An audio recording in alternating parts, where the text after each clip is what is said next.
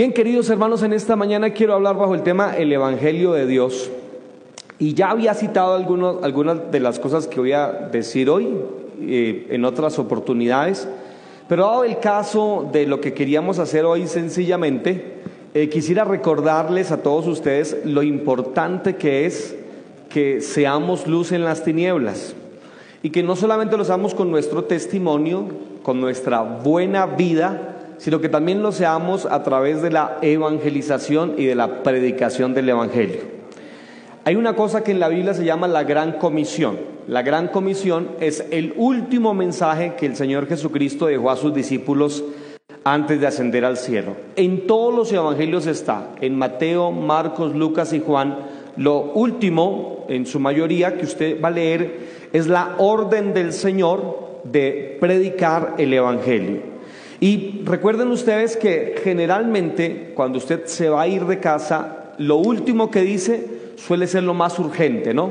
Algo así como, oh, chao, chao, ay, por favor apaguen el arroz que lo dejen prendido. ¿Se acuerdan? O, oh, ay, eh, eh, chao, pero, ay, olvidé hacer tal cosa, por favor no dejes de hacerla. Esto último que dijo el Señor es muy importante, es la gran comisión.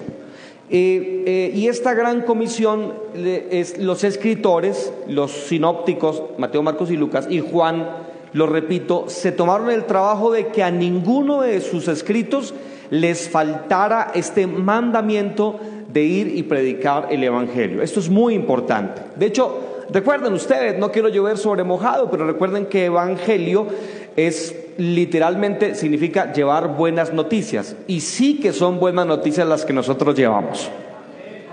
¿No lo creen ustedes? Muy buenas noticias como los chicos aquí muy, muy amablemente trataron de expresárnoslo. Claro que sí, el Evangelio definitivamente es la mejor noticia. ¿Para cuántos de ustedes fue la mejor noticia el Evangelio de Jesucristo? Oh, pero por supuesto que lo fue, ¿verdad? De manera que es muy importante eh, y en griego justamente quiere decir buenas noticias. Podría decir mucho sobre qué es el Evangelio, pero puedo decir que aparece por lo menos en, el Nuevo Testamento 72 veces esta expresión Evangelio, y no Evangelio como solamente como adjetivo, sino Evangelio también como verbo, es decir, la ordenanza de evangelizar, de hacer, de realizar evangelismo. Y es muy importante que no importa usted quién sea, joven, señorita, ya un hombre maduro, adulto, todos podemos hacer evangelismo, ¿cierto que sí? Les he contado a ustedes mi experiencia un día, pues ahora no lo hago mucho porque les confieso que no ando mucho en bus, eh, pero eh, solía, siempre que me subía a un bus, eh, pedir permiso al conductor del bus para predicar el Evangelio. Y recuerdo que lo hice eh, luego de que eh, iba, venía justamente para la iglesia en un transporte y había un caballero agarrado de la, de la varilla junto a mí. Se notaba, por supuesto, que era cristiano y este, este personaje que tenía al lado, ahí agarrado de la varilla, empezó a predicar. No pidió permiso, la música estaba fuerte, pero agarrado de la varilla empezó a predicar y a hablar de Dios. No se dirigió a nadie, seguía estático mirando hacia la ventana, pero hablaba del Señor. Dentro de mí yo decía, bueno, lo está haciendo mal porque no le pidió permiso al conductor para que le bajara la música, no se refirió a la gente, no se paró de frente para que la gente lo viera. Y yo empecé a señalar dentro de mi corazón todos los errores homiléticos que estaba teniendo, pero después de mis señalamientos en el corazón sentí la voz del Espíritu Santo que me decía, entonces, ¿por qué no lo hace usted? Si cree que lo hace mejor. Creo que es muy importante que lo haga usted. Dígale que es a su lado, pues hágalo usted. Estoy seguro que muchos de ustedes lo harían mucho mejor que este caballero, muy espiritual, de pronto con un poquito de falta de conocimiento, pero muy espiritual, que sí lo estaba haciendo. ¿Dónde tienes guardado todas estas herramientas que por años has estado recibiendo. Algunos de ustedes han estado en el seminario, los felicito por eso. Pero ¿en quién estamos transmitiendo, depositando todo lo que hemos aprendido? Algunos de ustedes quieren ser bautizados en el Espíritu Santo. Y quiero decirles que sí, es necesario, ojalá todos hablásemos lenguas. Eso dice la palabra. Moisés dijo, ojalá todos fueran llenos del Espíritu Santo. Y por eso estamos orando. ¿Cuántos oran por eso? Yo me recuerdo hace años orando en el desayuno, en almuerzo y en la cena, es decir, oraba por los alimentos y ahí mismo oraba y decía, Señor, ¿y por qué no me bautizas con el Espíritu Santo? Señor, gracias por estos alimentos, por esta sopita, por este sequito tan delicioso, pero Señor, ¿por qué no me bautizas con tu Espíritu Santo? Molesté al Espíritu Santo hasta que en un culto de caballeros, lo recuerdo mucho, el Señor descendió sobre mí. Ah, maravillosa tarde aquella cuando el Espíritu Santo me bautizó y eso también lo quiere hacer con Pero ¿para qué quieres ser bautizados en el con el Espíritu Santo? La mejor razón es para que des testimonio del Señor Jesucristo. No es solo para que recibas, hables lenguas y te goces tú. Es para que salgas con poder y con la llenura del Espíritu Santo le hables a otros de esa fe preciosa que tienes en tu corazón.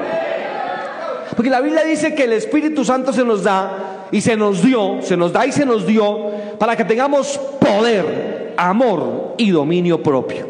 Es decir, que no es solamente para que te llenes y te goces, sino para, para que testifiques. Y es que la Biblia dice que Dios nos da todo, todo para que lo hagamos. Y por lo menos quiero resumirlo en cuatro cosas que el Espíritu Santo nos da o que Dios dio o que Dios capacitó a la iglesia. Porque Dios no solo llama, Dios capacita, Dios sostiene. Mira, si Dios te llama a algo, te voy a decir varias cosas. Dios no llama a capacitados, capacita a los llamados. Si tú dices yo no soy capaz, eres un candidato perfecto, porque Dios no llama a los capacitados. A Él le gusta capacitar a sus llamados y los capacita como Él quiere, como a Él le gusta, como Él lo disfruta hacer. Así que no te preocupes por eso. Aplaude el nombre del Señor, por favor.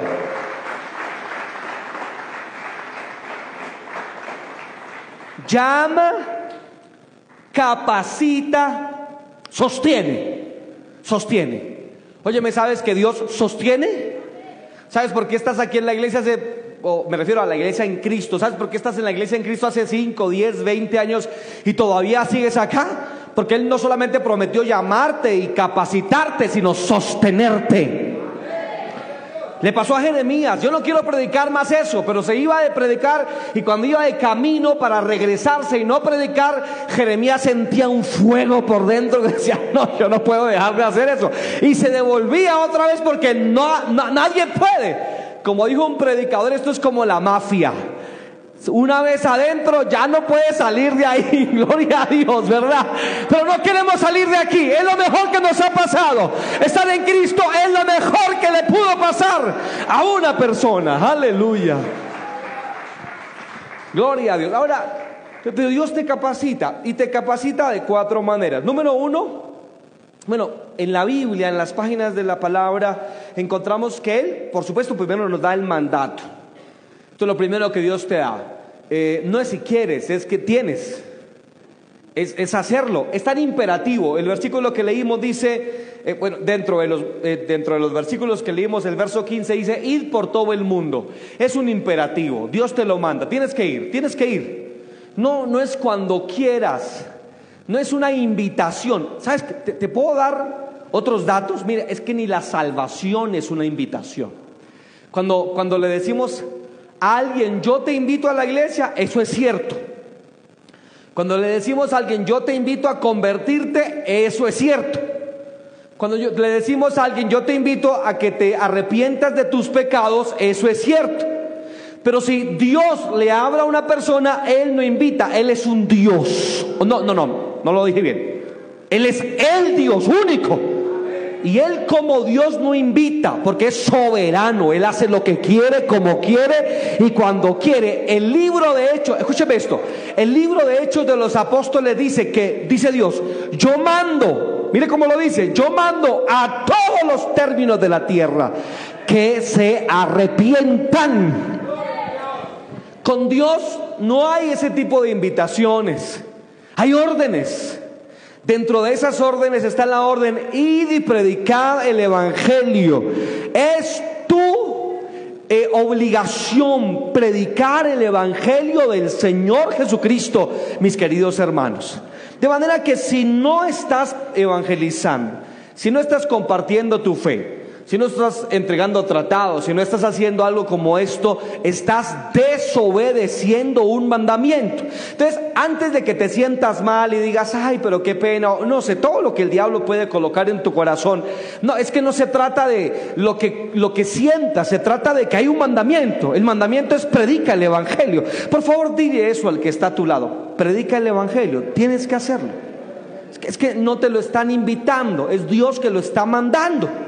Eso es lo primero. Lo segundo, en la Biblia encontramos no solamente el mandato, en la Biblia encontramos también el mensaje que tienes que predicar. ¿Cuál es el mensaje? Bueno, el mensaje es creer en el Evangelio. Claro, invitamos a una iglesia porque entendemos que en la iglesia se predica el Evangelio y no está mal. Pero si tienes la oportunidad de compartir abiertamente el mensaje a una persona, el mensaje que debes compartir es el mensaje de Juan 3:16, el versículo más importante de toda la Biblia. ¿Se acuerdan qué dice eh, Juan 3:16? Porque de tal manera, muy bien hermanita Rosa, porque de tal manera amó Dios al mundo, que ha dado a su único hijo, unigénito, para que todo aquel que crea en Él, ¿qué pasa? No se pierda, mas tenga vida eterna. Aleluya. Si tú dices no sé predicar, no sé evangelizar, dar tres, tres, secretos. Número uno, léeles ese versículo y pregúnteles, ¿ustedes qué entienden por ese versículo? Dios envió a su hijo, fácil de predicar, ¿sí o no? Dios envió a su hijo. ¿Cuántos tenía? Uno solo. Pero tú puedes ser ahora hermano de ese hijo. Gloria a Dios. Porque a los que hemos creído se nos dio potestad de ser hechos hijos de Dios. ¿Cuántos hijos de Dios hay aquí? Aleluya. Hijos del rey de reyes y señor de señores. para que todo aquel que en él crea, ¿qué es lo que simple y llanamente tiene que hacer una persona para ser salva? Creer en Jesucristo. Spurgeon solía decir en sus mensajes evangelísticos, te queda muy difícil, abro comillas, eso decía Spurgeon, abro comillas, te queda muy difícil. No eres capaz de levantar la mirada al cielo y simplemente creer que hay un hijo del Dios soberano que murió por ti. Te queda difícil. Cierro comillas. Eso era lo que decía Spurgeon. Y es lo que le podemos también transmitir a la gente. Te queda difícil. ¿Qué difícil es? Poder ver a Jesús. Lo difícil es el orgullo del corazón de las personas. Ah, no creo, ah, no. Sus filosofías, su, su propia forma teológica de pensar las cosas, sus, sus peros, su religión personal que pulula. Todo el mundo tiene una religión personal. Mira, hay dos cosas sobre las que todo el mundo sabe y cree opinar y cree tener la razón, que es política y religión. La gente en religión sabe, pareciera que no necesitaba nada, pero tú debes enseñarles a abrirle los ojos que necesitan a Jesús. Pueden tener religión, pero si no tienen a Jesús, no son salvos. Pueden ir a una iglesia, pero si no tienen a Jesús, no son salvos. Pueden creer en diez mil dioses, pero si no quieren el único Dios, no son salvos tampoco. Pero puede que no tengan nada en esta tierra, pero si creen en Jesús, oh mi querido, lo tienen todo porque Dios y nosotros somos mayoría. Sin Dios, todo le falta al hombre, pero con Dios nada le falta. Y es más, si te da un poquito más de tiempo, léele el versículo siguiente, que es el 17. Dice, porque el que no ha creído en el unigénito Hijo de Dios, ya ha sido condenado. Mire qué curioso.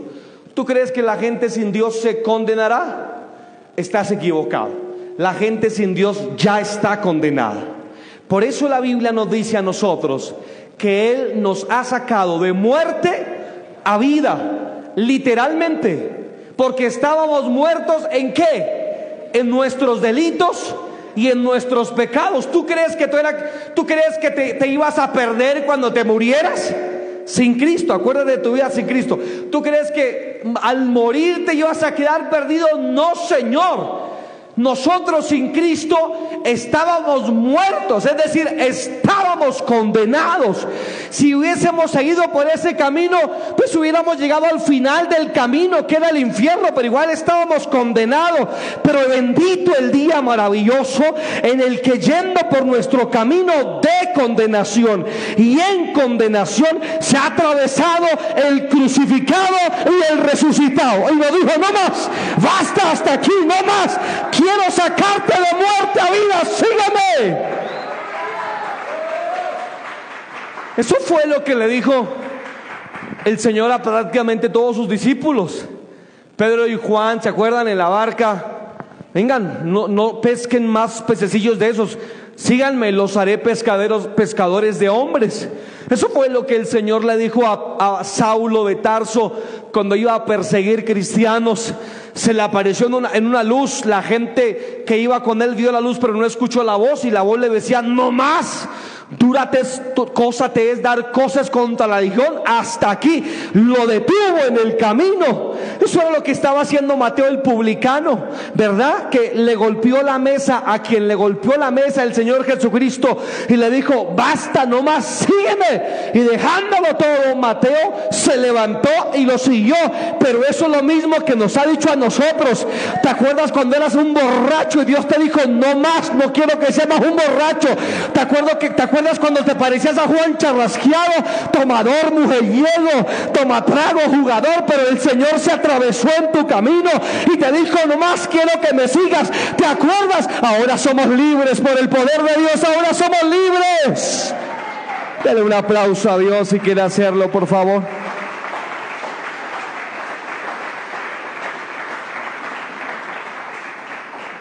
Puede no sonar muy bonito ni muy popular, pero no eres creyente en, Cristo, no me refiero a si vas a una iglesia, no eres creyente, no te vas a perder, estás perdido, mi hermano, estás perdido.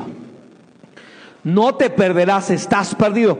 Pero antes de continuar con el siguiente punto, déjame mostrarte la otra cara de la moneda. No vas a ser salvo cuando te mueras. ¿Crees que te vas a salvar? Por eso el temor de algunos de perder la salvación, porque creen que se van a salvar el día en que se mueran. Queridos, a mí no me pasa eso. Porque yo no me voy a salvar el día que me muera. Yo ya soy salvo. Oh, gloria a Dios. ¿Qué, qué idea más maravillosa, ¿no les parece? Un predicador le decía a alguien, si crees que te podrías perder después de haber sido salvado, ¿qué te asegura de que estando en el cielo seas salvo por siempre? Y él le dijo, ah, no, Señor, no, no, pastor, es que pues estamos en el cielo y en el cielo ya nadie se perderá.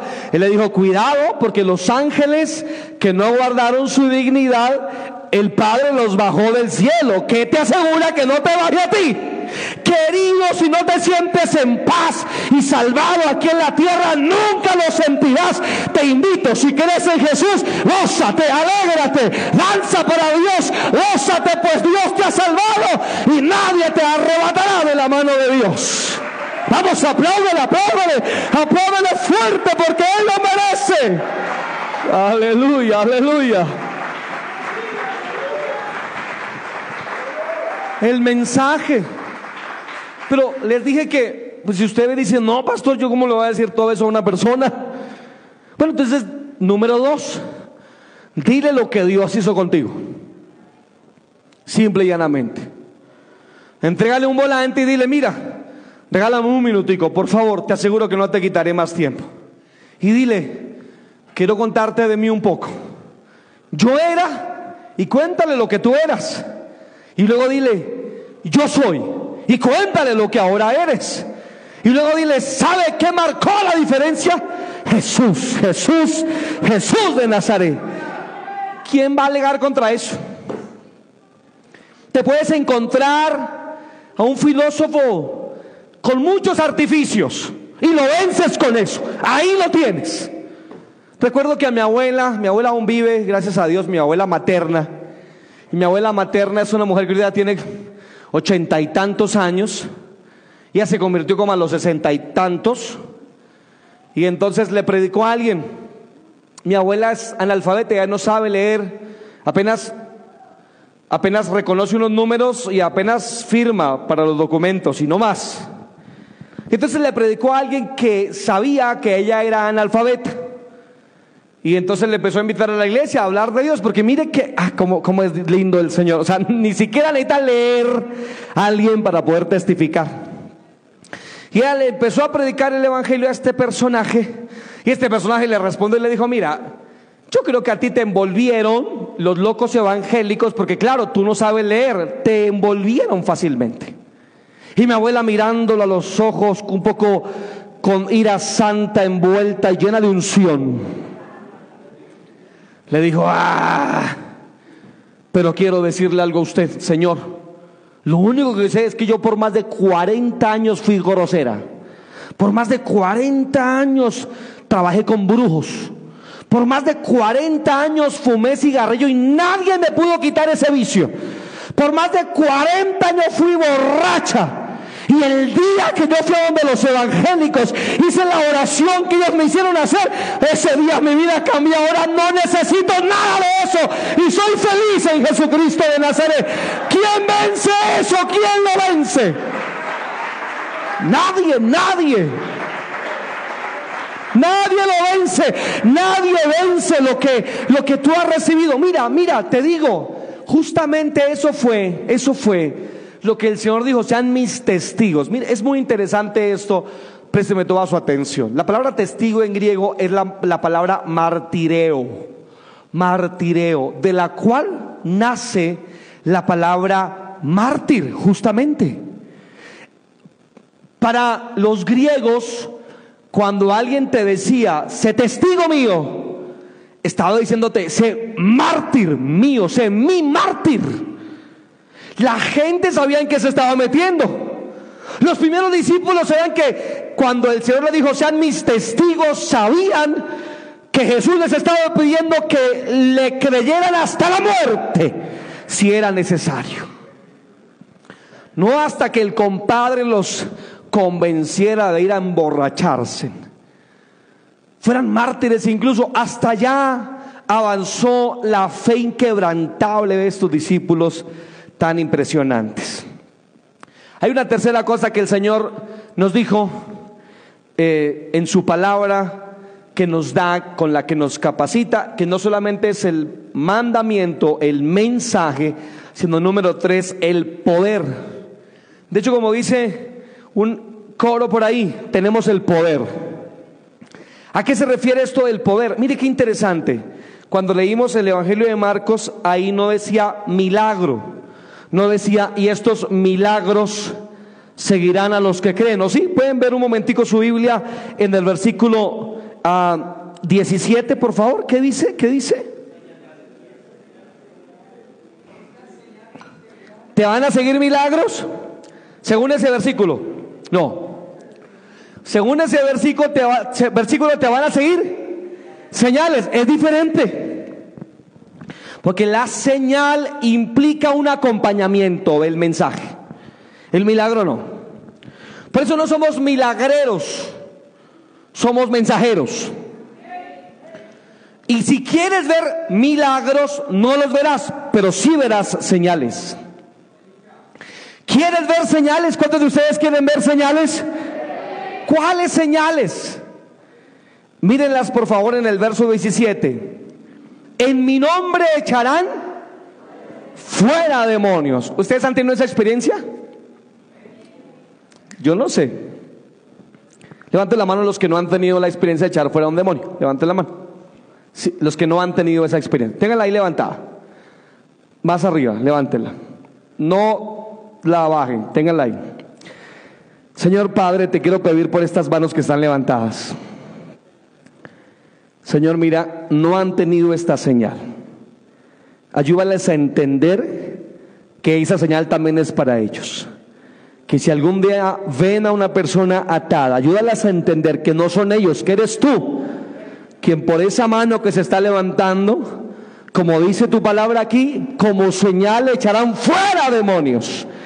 Te quiero pedir que les uses con poder y con autoridad y que quites la cobardía y el temor que en sus corazones puedan haber. En el nombre de Jesús, Amén. Démosle un aplauso al Señor.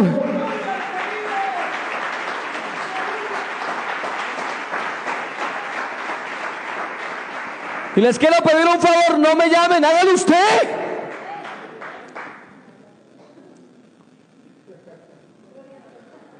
Pastor, aquí hay un demonio y es que usted qué es. En mi Biblia, en el versículo 16 no dice, y estas señales seguirán a los pastores. ¿Dice así? ¿O es que ustedes tienen otra versión? Las señales seguirán a los que creen. Disculpen, muy respetuosamente, muy respetuosamente les voy a decir, y Señor, también perdóname. La, primera vez que eché fuera un demonio tenía tres meses de convertido. ¿Sabes por qué lo hice? Porque mi pastor lo hacía en la iglesia. Y porque yo ya había escuchado esto, que el que cree echar fuera un demonio, ah, bueno, entonces es para todos. Es para ti también. Dile al que está a tu lado, eso es para ti también. No te dé temor. Hace años escuché de un pastor, conocí a este pastor. Y entonces eh, eh, vinieron, vino una familia con un muchacho endemoniado a la iglesia. La familia le dijo, hemos llevado a este chico por todas las iglesias cercanas. Eh, han orado, pero ninguna iglesia ha podido sacar el demonio que tiene este chico. Dijo, aquí se lo sacamos. Tráigalo. Trajeron al chico, el pastor llamó a sus líderes y les dijo, miren líderes, busquen en qué casa lleven este muchacho y no regresen si no está libre. Si no está libre, mejor no vengan más a esta iglesia porque ustedes como líderes son buenos futbolistas. Y los envió a los líderes, a su grupo de líderes con el endemoniado. Señor, qué cosas, ¿no, Padre? A los 15 días volvieron, duraron 15 días orando por el chico hasta que pudo ser libre. Pero qué enseñanza le dio ese pastor a sus líderes. Dile que está a tu lado, tú puedes en el nombre de Jesús, Dios puede por, por ti. Pero no solamente nos da el poder de echar fuera demonios, sino que ahí dice más cosas. Hablarán nuevas lenguas. Así que hay, hay una promesa, de alguna forma, eh, ahí sellada del bautismo del Espíritu Santo. Pídele al bautismo del Espíritu Santo al Señor. Pídelo. A veces pedimos más por codensa o por el acueducto. O a veces creo que el Señor que nos arrendó algo nos ha hecho orar más que el mismo deseo de que el Señor nos bautice en el Espíritu Santo. Y después preguntamos, pero Señor, ¿por qué no me respondes? Y Dios como que dirá en el es que usted no entiende, hermano. Hay cosas más importantes. Por ejemplo, que seas lleno del Espíritu Santo. Mis queridos, cuando somos llenos del Espíritu Santo, todo lo demás lo vemos chiquitín.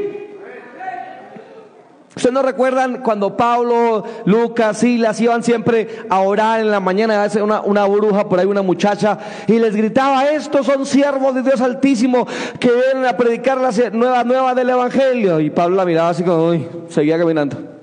Al otro día iban a orar, porque el hombre oraba por las mañanas, hay que decirlo, ¿no? Y entonces iba caminando y estos son... Y un día le dio piedra a Pablo. La Biblia dice que Pablo, Pablo lleno del Espíritu Santo. La volteó a ver y dijo, oh, hijo del diablo, en el nombre de Jesús te echo fuera demonio de adivinación. A tu vecina le hace falta un poco de eso.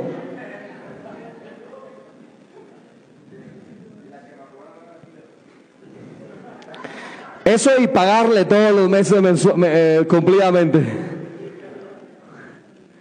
Estoy seguro que la gente necesita ver poder. Pero qué gritos a veces escuchan nuestros vecinos. Lamentablemente no son los de un culto avivado dentro de esas paredes, sino otras cosas. Y finalmente dice, tomarán en las manos serpientes, que te invito a que no lo hagas. Evítalo, pero si por alguna razón extraña en tu sala de repente sale una por debajo, tómala Bueno, si te golpean la puerta, no sé, ese es otro, otro problema. Mira cómo lo arreglas, pero tomarán en la mano serpientes. Y luego dice, y si bebieres, quereme. Y si te echaran en el tinto un poco de alguna sustancia extraña, no le hagas así al pocillo. No, no, no. Señor, gracias por este alimento y en el nombre de Jesús ese tinto te va a poner gordo. Aleluya. El pastor Luis M. Ortiz, fundador de dos misiones, un hombre que abrió la obra por más de 30 países, un, apóstol, digo yo, realmente. Cuenta en uno de sus libros que llegando a un país a abrir una iglesia, justo la abrieron al lado de una bruja eh, con negocio al frente y toda la cosa, pero ellos abrieron ahí la, iglesia porque fue el único local que les arrendaron. La bruja estaba molesta con ellos porque cada vez la iglesia les quitaba más clientela. Qué bueno cuando hay una iglesia poderosa, ¿no? Cuando hay una iglesia que se siente cuando llegue. Entonces la bruja eh, inventó algo, después lo supo porque la bruja terminó convirtiéndose también. Les eh, mató una gallina y se las preparó y le inyectó todo el veneno que pudo a la gallina. Justo empezando obra, eh, eh, todos sabemos que es muy difícil la economía. Así que la bruja no fue capaz de entregárselos personalmente, sino que golpeó en la casa, se le dejó la gallina con otros elementos y se fue rápido. Cuando abrió la puerta, el pastor Luis de Mortiz lo tomó como una respuesta de Dios. Señor, gracias por proveernos hoy. Tú eres fiel, Señor. Tú eres fiel. Reunió su esposa y sus hijos en torno a la mesa. ¿Sabes qué hace uno cuando va a cenar? Ora a Papito Dios. Señor, gracias por estos alimentos que pones en nuestra mesa. Y murió de viejo el hermano Luis Mortiz, de, de 90 y algo de años. O sea, no se murió por la gallina, tranquilos.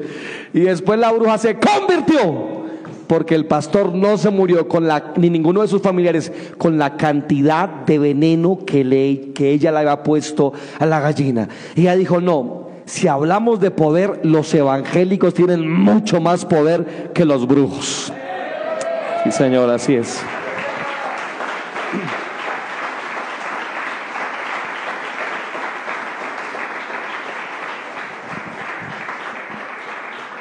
¿Qué es, lo, ¿Qué es lo último que el Señor nos da? Es el mandamiento, el mensaje, el poder para hacer esa obra. Finalmente, el ejemplo. Eso lo encontramos también en la Biblia.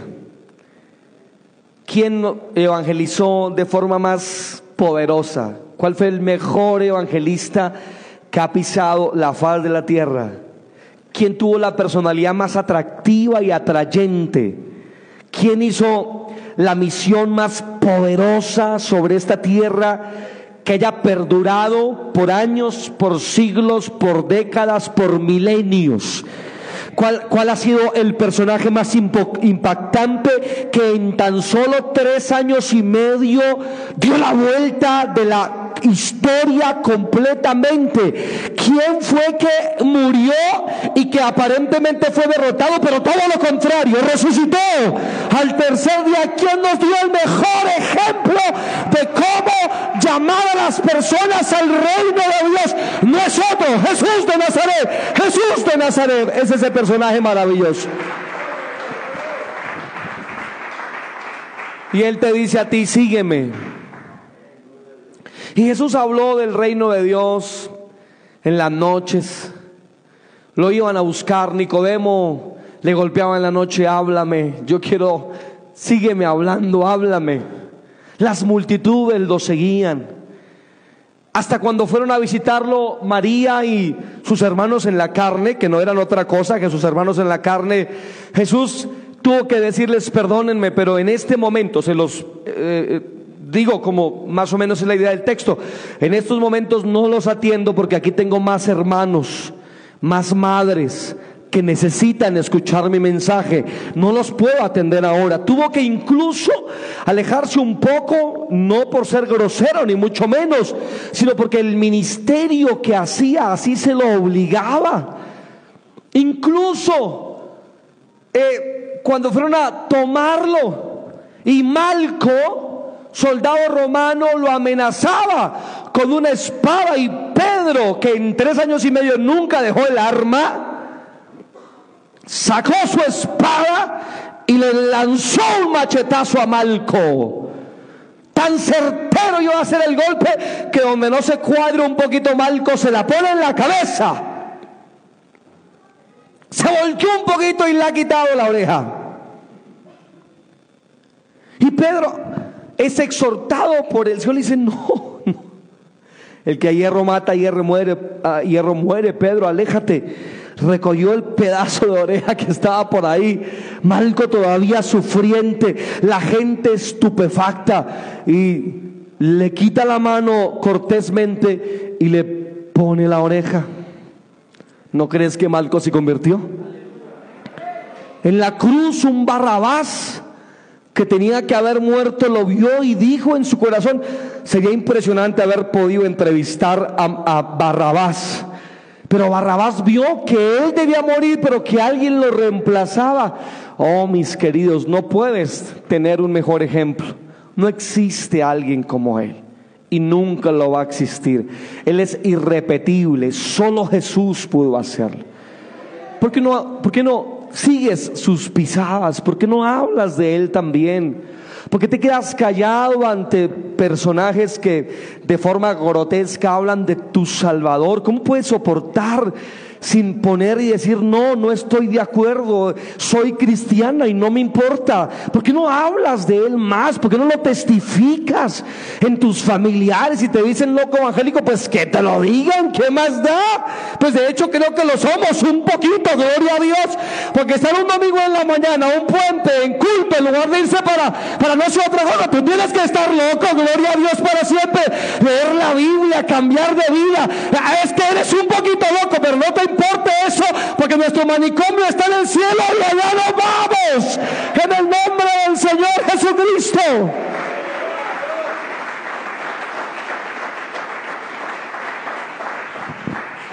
Habla de Él. Testifica. No lo dudes, hazlo sin temor. Dale un tratado al del taxi. Compártelo con el que se sienta al lado junto a ti en el Transmilenio. Dale un tratado. Si te dice que no, no hará más. Dile, bueno, Jesús te ama.